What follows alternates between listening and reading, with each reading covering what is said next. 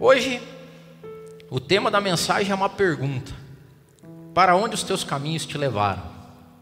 Hoje vai ser uma mensagem de reflexão e eu queria que você abrisse aí a sua Bíblia ou acessasse ela no livro de Ageu.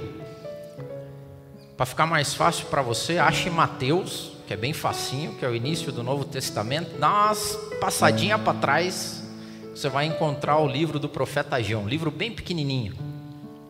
E eu vou ler Ageu do, no capítulo 1, do versículo 1 até o versículo 7.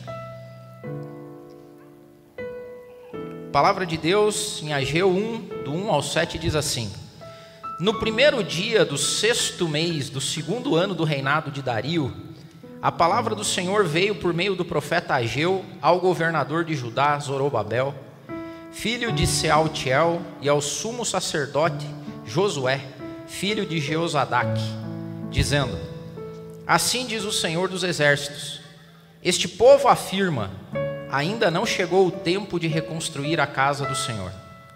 Por isso a palavra do Senhor veio novamente por meio do profeta Ageu. Acaso é o tempo de vocês morarem em casas de fino acabamento, enquanto a minha casa continua destruída? Agora sim diz o Senhor dos Exércitos: Vejam aonde os seus caminhos os levaram. Vocês têm plantado muito e colhido pouco. Vocês comem, mas não se fartam. Vocês bebem, mas não se satisfazem. Vocês vestem-se, mas não se aquecem. Aquele que recebe salário, recebe-o para colocá-lo numa bolsa furada. Assim diz o Senhor: Vejam aonde os seus caminhos os levaram. Senhor, nós te pedimos nesse momento, Espírito Santo, que o Senhor seja o nosso grande ajudador, auxiliador e que o Senhor fale aos nossos corações. Que o Senhor nos faça refletir sobre caminhos, sobre propósitos, sobre direções, ó Pai. E ninguém melhor do que o Senhor.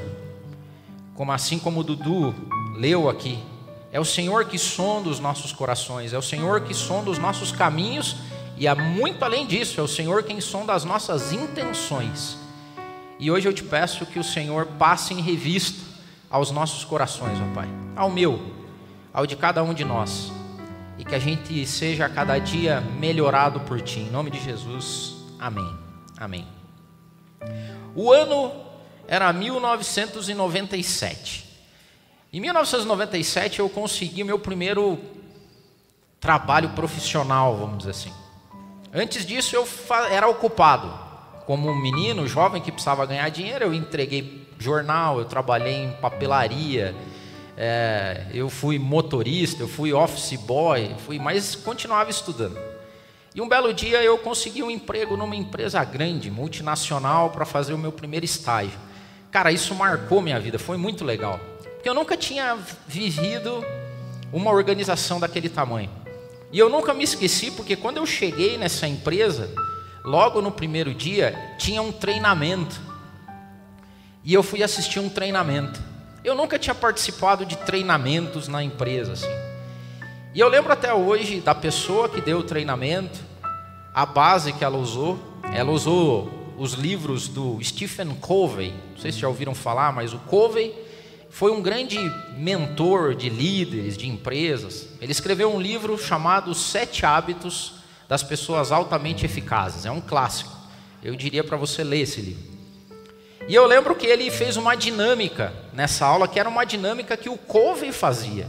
Então, se você for procurar no YouTube, você vai ver o Covey, um senhorzinho, já de idade e tal, ele é falecido hoje, fazendo essa mesma dinâmica que esse cara fez para gente.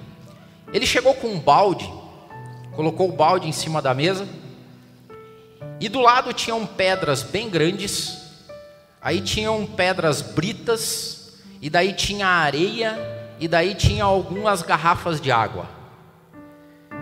E ele não mostrou tudo a princípio para a gente, mas daí ele pegou primeiro e colocou dentro do balde as pedras, era um, balde transparente. Ele colocou as pedras grandes, umas pedronas enormes assim, até a boca do balde. E daí ele pegou e falou assim: O balde está cheio?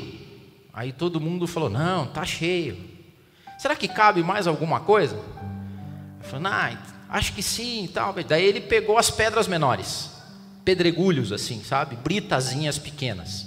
E ele virou dentro daquele balde e no espaço deixado entre as pedras grandes começou a escorrer os pedregulhos.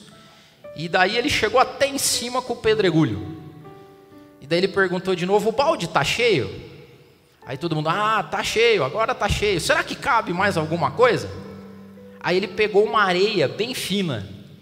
E pegou a areia bem fina e jogou no balde a areia pelo meio dos pedregulhozinhos, foi se acomodando e ele virou o cara um outro baldinho cheio de areia fina e coube dentro daquele balde grande. E daí ele pegou e falou assim: será que cabe mais alguma coisa? Daí a galera falou: ah, não, agora tá cheio, agora tá pela tampa mesmo. Ele pegou duas garrafas de água e virou a garrafa de água e a água foi descendo, descendo, e outra garrafa de água, de água, de água, de água. E ele foi pondo até o ponto que a água começou a transbordar. E ele falou: Agora está cheio.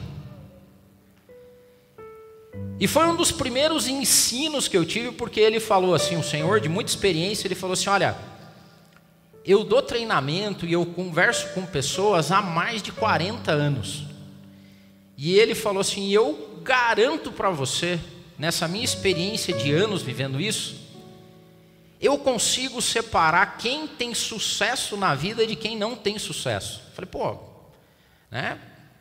Orgulhoso o cara, né? Falei assim. E ele falou, e eu não separo, ele falando, eu não separo sucesso entre quem tem mais dinheiro, quem tem menos dinheiro, o título do cargo ou não o título do cargo. Para mim, as pessoas de sucesso são aquelas que sabem dar prioridades para a sua vida. As pessoas que têm o senso de prioridade na vida são as pessoas que têm sucesso. As pessoas de sucesso, ele falando, são aquelas que põem as primeiras coisas em primeiro. É do inglês. The first things first. As primeiras coisas primeiro. E daí ele falou isso, falou assim: vamos fazer um experimento diferente. Vamos inverter a ordem da colocação das coisas dentro do balde. E dele inverteu. Primeiro ele pegou e colocou a água. Aí ficou um fundo de água no balde. Aí ele pegou e virou a areia. Aí virou aquele lodo lá embaixo do balde. Aí ele colocou a brita. Isso já estava tipo na metade do balde assim. E daí ele começou a colocar as pedras grandes. O que, que aconteceu? As pedras grandes não entraram. Elas não se encaixavam. Elas não achavam mais lugar dentro do balde porque já tinha água, areia, brita, estava tudo lá. E daí ele falou: e agora? O que, que eu faço com as pedras? Ele falou: ou seja, se você não organiza a sua vida a partir do que é primeiro, primeiro, tua vida vai ser uma bagunça, tenha você dinheiro ou não, seja você rico ou não, seja. E olha só, isso é uma metodologia de treinamento do Stephen Covey, de falar, de definir prioridades na vida. Tem gente que ganha dinheiro com isso há muito tempo. Só que há milhares de anos atrás, o profeta Ageu chegou para um povo que estava numa situação muito complicada. O que, que tinha acontecido? O profeta Ageu escreveu para o povo que tinha voltado da Babilônia. Lembram na história de Daniel e os seus amigos? O povo de Israel foi conquistado pelo reino babilônico, por Nabucodonosor, foi levado cativo, eram escravos, viraram, viveram dezenas de anos sobre o jugo da Babilônia. Na história de Daniel, você vê que sucessivos reis passavam, Daniel continuava no seu posto, orando pelo seu povo, até o ponto que em algum momento da história, os acordos sociopolíticos deram a possibilidade desse povo voltar para a sua cidade, voltar para Jerusalém. E eles voltam. E eles voltam e veem a cidade em ruínas. E o templo também. O templo havia sido destruído.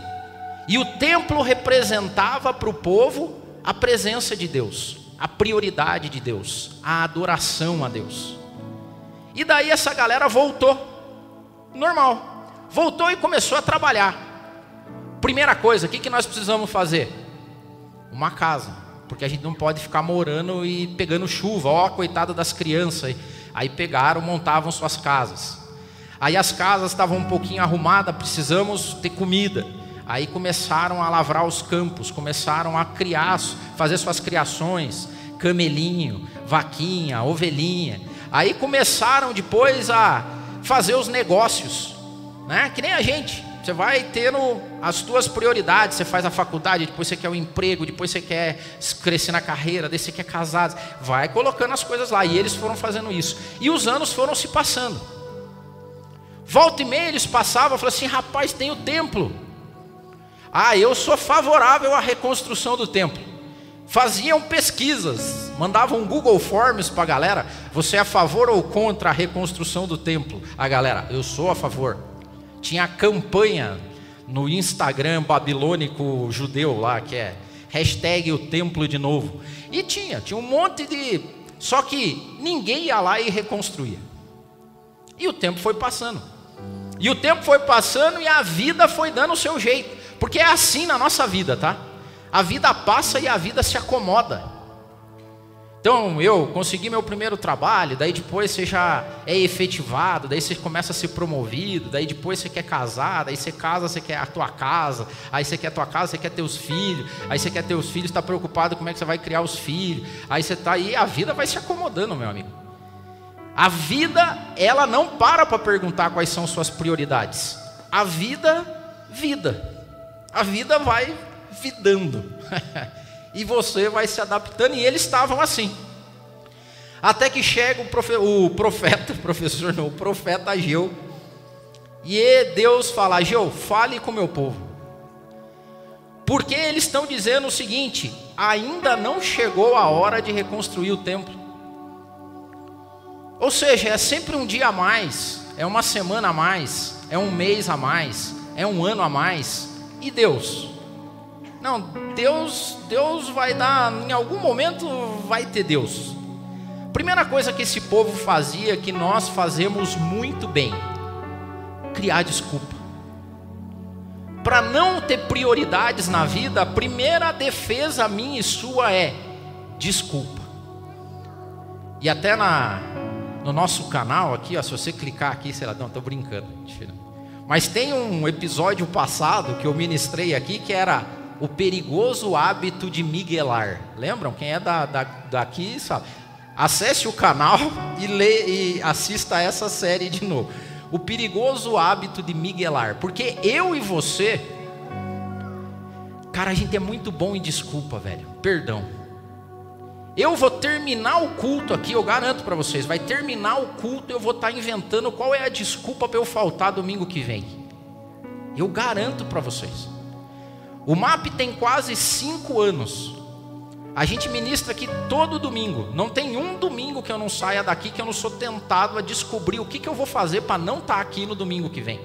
Porque tem que preparar a mensagem, tem que ler, tem que estudar, tem que preparar para estar tá aqui com vocês. Sou louco para acontecer alguma coisa no domingo eu falar e dar uma desculpa. A cadela deu cria, meu pai precisa de ajuda, a minha esposa está saindo para ir não sei aonde e tal. Cara, nós damos desculpa. O curioso é que o Benjamin Franklin tem uma frase do Franklin que é matadora. Ele diz o seguinte: o Franklin, eu nunca conheci uma pessoa que é boa em dar desculpas que seja boa em qualquer outra coisa. Vou repetir porque é importante isso. Eu nunca conheci uma pessoa que é boa em dar desculpas que seja boa em qualquer outra coisa da vida dela. Porque dar desculpa, cara, é nossa, da nossa, sabe? Então, assim, a prioridade daquele povo devia ter sido o templo. Só que a vida proporcionou desculpas boas para eles. E como tem desculpa boa nesse mundo? é os boletos para pagar, é a criançada para cuidar, é a saúde, é o, o, negócio, é a faculdade, é o relacionamento. Cara, nós podia ficar aqui um dia inteiro listando desculpas para que a gente não acerte as prioridades da nossa vida, que a gente não coloque Deus em primeiro lugar, porque a rocha firme, a pedra grande é Deus. Só que a gente se envolve com tudo que não é Deus. E daí o que, que aconteceu? Quando eles estavam nesse nível, Ageu faz para eles assim: olha, reflita onde os caminhos de vocês levaram vocês. Reflitam onde vocês estão hoje sem Deus, sem adoração, sem prioridade na vida. Porque se vocês quiserem ter uma vida boa, vocês deveriam ter ela setada em prioridades. E a prioridade é Deus. Naquele época, naquela época, a prioridade, ou seja, a realidade de que Deus era preocupação na sua vida era o trabalho que você tinha no templo, era o templo em si. As pessoas viviam ao redor do templo e o templo representava o poderio de Deus, a presença de Deus, a prioridade de Deus na vida deles. E ele falou assim: Olha, vamos fazer um teste, vamos fazer um assessment, vamos fazer uma avaliação de como está a vida de vocês. Veja bem, primeiro, vocês plantam muito e colhem pouco. Já viu o workaholic? Galera que trabalha, trabalha e trabalha de novo, e trabalha mais um pouco, e que não tem tempo para nada, e que domingo não dá, porque domingo é o dia de descansar, por quê? Porque eu trabalhei. Ah, não, mas nós vamos fazer uma célula lá para estudar a Bíblia, então não dá, porque eu tenho trabalho. Ah, não, mas e o horário que a gente vai fazer? Veja bem, não dá, porque eu não tenho horário. E quem me dá horário é o cliente. Então eu tenho que trabalhar, então eu tenho que fazer. Tal, trabalha, trabalha, trabalha, trabalha. Quando você vai olhar a colheita da pessoa, nada. Ou como Eclesiastes diz, poeira de nada, nada de nada, vaidade. Porque um caminho de adoração, um caminho de prosperidade, um caminho de adoração e de prioridade te leva a uma vida com uma prosperidade boa. Agora, quando você tem um caminho de egoísmo e que Deus não faz parte, ele te leva a uma vida de trabalho sem sentido, um trabalho vazio. Um trabalho de uma pessoa que trabalha por trabalhar. Tenho que trabalhar, tenho que trabalhar, tenho que fazer, tenho que me sentir útil, tenho que sair de casa, tenho que fazer hora extra, tenho que pensar grandes projetos, tenho que empreender, tenho que. Não dá. E daí a Geo fala assim: ó, vocês trabalham muito e colhem pouco. Sabe aquelas empresas enormes que fatura.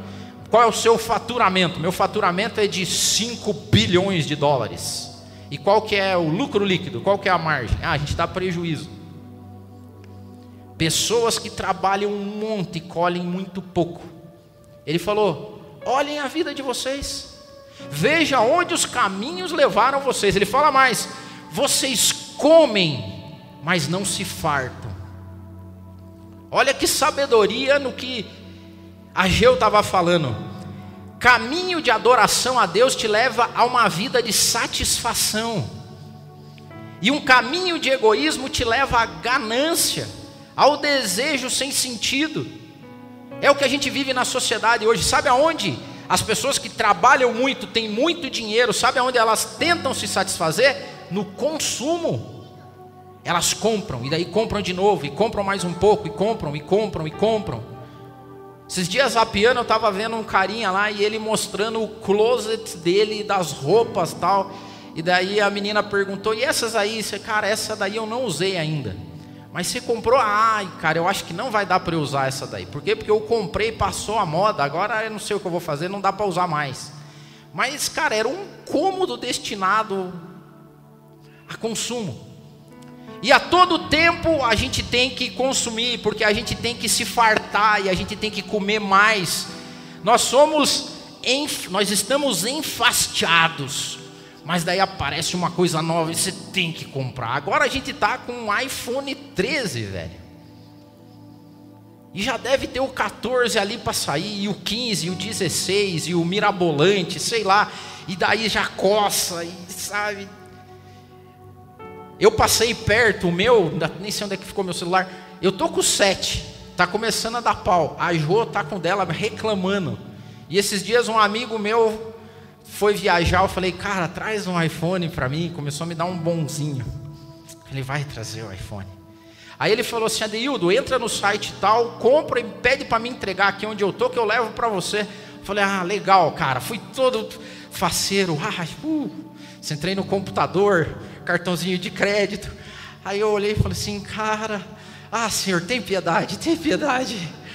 Ah, aí eu passei e falei assim: não, vou tomar um banho. Tomei um banho, voltei, parei, pensei. Aí, cara, obrigado. Eu acho que eu não quero. Cara, eu tinha desculpa para ter.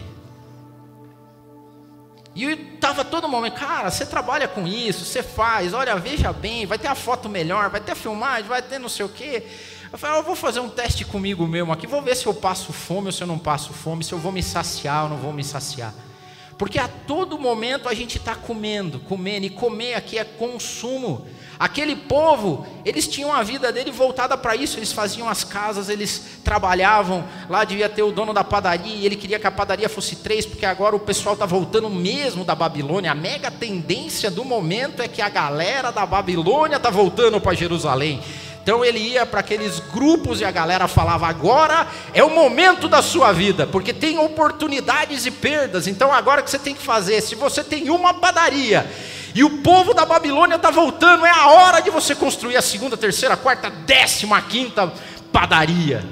E o templo de Deus? Eu sou favorável a reconstruir o templo de Deus. Na hora que der tempo, a gente constrói o templo de Deus. Por enquanto, nós vamos fazer os nossos negócios, porque a mega tendência é a Babilônia voltando para Jerusalém. Nós vamos pegar esse market share. Olhe para onde os teus caminhos te levaram. E ele chegou mais, falou assim: Olha, vocês bebem, mas não se satisfazem. E tem uma outra versão bíblica, que é a versão em inglês, que diz assim: vocês bebem, ficam bêbados e não ficam alegres. Porque aqui fala de prazer, né? Fala o seguinte: quando você tem Deus na tua vida, quando você tem Deus como prioridade, essa vida de prioridade a Deus te leva numa, te leva até uma vida de prazer e contentamento.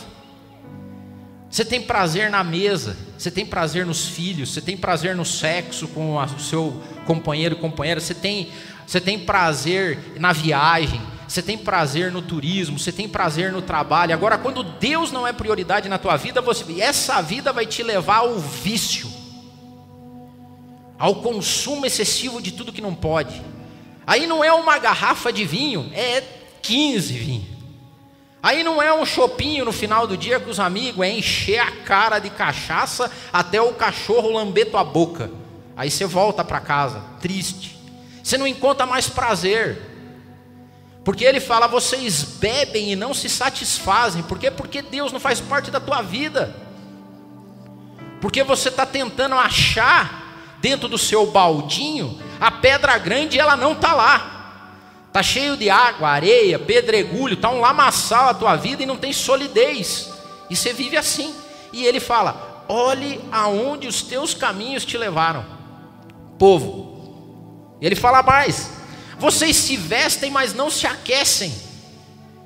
Sabe aquele medo? Aquecimento é lugar quentinho, conforto, lugar seguro. E quando você não tem Deus na vida, é uma vida de medo. Será que eu vou perder as coisas? Será que não sei o que lá? Será que não vão me roubar? Será que as pessoas estão chegando para falar comigo interessado ou não? E isso aqui e tal. Você veste, você tem segurança, você tem dinheiro em casa, você tem casa com, com vigia 24 horas por dia, tem câmera para tudo quanto é lado, dá bip se alguém entrar na tua casa e você não se sente seguro, porque Deus não é prioridade na sua vida. Agora, aqueles que têm Deus como prioridade, um casaquinho esquenta. Ou seja, com um pouco você sente o cuidado de Deus e o carinho de Deus, porque Ele é prioridade na sua vida. E Ageu chega e fala assim: avaliem aonde o caminho que vocês estão tomando está levando vocês. Deus é misericordioso. Ele fala mais, ele diz o seguinte: aqueles que recebem salário recebem e colocam ele numa bolsa furada. Caminhos de adoração e prioridade a Deus nos levam a uma vida de recompensa em Deus. As pessoas que têm Deus na vida, onde as pedras do balde são as primeiras a entrar no balde, são pessoas sólidas e que confiam na recompensa divina. Paulo, escrevendo aos Coríntios, diz assim: Sejam firmes, constantes, abundantes, meus irmãos, sabendo que o trabalho de vocês não é vão no Senhor e que Ele é justo para pagar a cada um conforme tem feito e agido. Quem tem Deus como prioridade na vida tem uma vida de recompensa em si, naquilo que Deus provê. É aquele que olha para sua casa, pequena, grande, independente do bairro, vê na sua família, no seu legado, nos filhos dos filhos, a bênção de Deus, passando de geração a geração. É aqueles que são aquecidos, que são cuidados, que não vivem com medo. Caminhos de egoísmo nos levam a uma vida de escravidão. Pessoas que são escravas daquilo que construíram, porque construíram com a mão deles, porque colocaram elementos no balde e esqueceram o importante. E agora o, importante, primeiro, não consegue mais entrar na vida dessas pessoas. E Ageu diz isso: considerai os caminhos de vocês. Considerai, em outra tradução, considerar é uma reflexão cuidadosa. Quantas pessoas a gente vê hoje que não conseguem mais ver graça na vida, mesmo tendo tudo que a vida pode entregar? Por quê? Porque perderam um senso de prioridade. E o meu a minha provocação aqui, ou a provocação do Espírito para mim e para vocês é: aonde os teus caminhos te levaram? Onde os meus caminhos me levaram? Eu não sei, faça a tua avaliação. Eu tenho 48 anos e quando eu olho para trás eu falo, cara, eu já tomei muito atalho burro nessa vida. Eu já desejei muita coisa que me fez desviar e eu lembro de novo daquele senhorzinho falando assim: Olha, eu sei o segredo de quem tem sucesso e não. As pessoas de sucesso são aquelas que fazem e põem o primeiro em primeiro, o segundo em segundo, o terceiro em terceiro, o quarto em quarto. Hoje, quando eu falo com as pessoas, eu repito: o segredo de uma boa vida é saber ter prioridade na vida. Primeiro Deus, depois eu, depois a minha esposa ou meu esposo depois os meus filhos, depois a minha comunidade. Cara, essa lógica doida de enriquecimento e de negócio, isso aí vai aparecer lá, sei lá, sétimo, oitavo, se aparecer, porque o que a palavra de Deus escrita em Mateus diz é o seguinte: buscar em primeiro o reino de Deus e a sua justiça. E essas coisas aí que vocês se preocupam, com o que vocês vão comer, com o que vocês vão beber, com o que vocês vão vestir, Deus cuida. E foi isso que aconteceu, porque assim que Ageu falou isso, o povo caiu em si. E é maravilhoso quando as pessoas caem em si. Sabe, quase como aquela epifania de você olhar para trás e falar assim: errei o caminho. Você já reparou que o pior momento de uma viagem é quando você pega um caminho errado e descobre que pegou ele errado. Sabe por quê? Porque você vai ter que voltar. E isso dá um senso de tempo perdido, não é? Você fala assim, rapaz, perdi, porque peguei o contorno errado, agora eu andei 20 quilômetros na direção errada. Eu vou ter que andar 40, na verdade, porque eu vou ter que ter 20 para voltar. Mas olhe bem, quem pensa assim é um cara tacanho, porque imagine se você andar mais 100 metros que seja, você continua indo na direção errada, mas quando você volta, mesmo retrocedendo, você está retrocedendo para ir para a direção certa. E é isso que a Geu falou com aquele pessoal: falou assim, olha onde o caminho de vocês levou vocês, olha onde vocês estão hoje. Vocês têm trabalham que nem os condenados e não vê resultado do trabalho de vocês. Vocês comem e não se fartam vocês bebem e não conseguem ter prazer na bebedeira de vocês. Vocês têm um monte de coisa vocês têm medo aonde vocês vivem. Vocês trabalham, trabalham, o dinheiro que vocês colocam entra numa bolsa furada. Reparem onde vocês estão.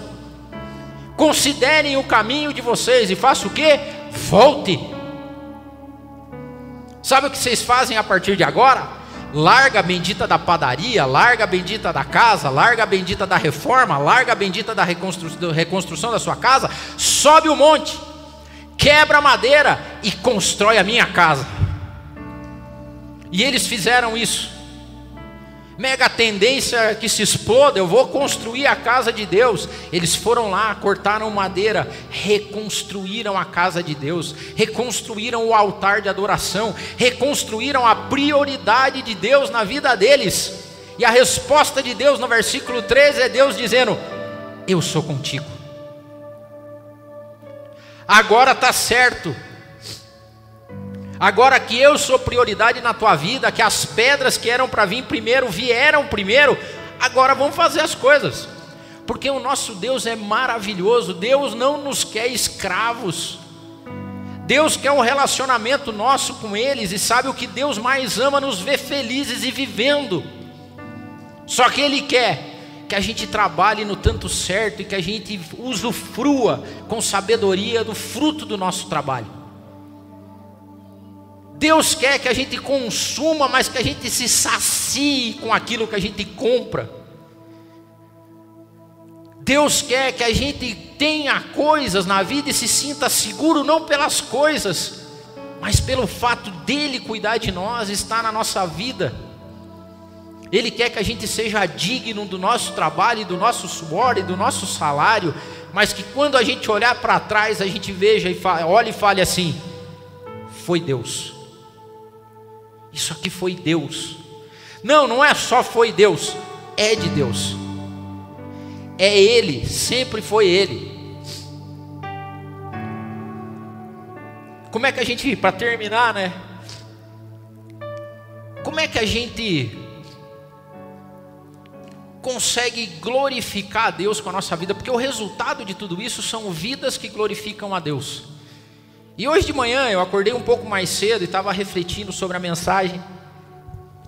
E eu falei assim, Senhor, como é que a gente glorifica a nossa vida? Como é que a gente te glorifica através da nossa vida? E a palavra do Espírito que veio para mim é assim: é quando as pessoas não desejam ser você, Del, mas elas desejam servir ao mesmo Deus que você. Vou repetir. Você glorifica a Deus com a tua vida não quando as pessoas querem ser você mas quando elas, na individualidade delas, na vida delas, querem servir ao mesmo Deus que você serve, que assim seja, na minha e na tua vida, que as pessoas olhem nossas boas obras e falem assim, cara, o que, que tem na tua vida? E daí você, o que a galera fazia era apontar para o templo. Aqui, ó, a minha vida gira em torno disso. Deus não habita mais em templos feitos em mãos humanas. Deus habita dentro de mim e dentro de você. Um tesouro guardado em vasos de barro que sou eu e você.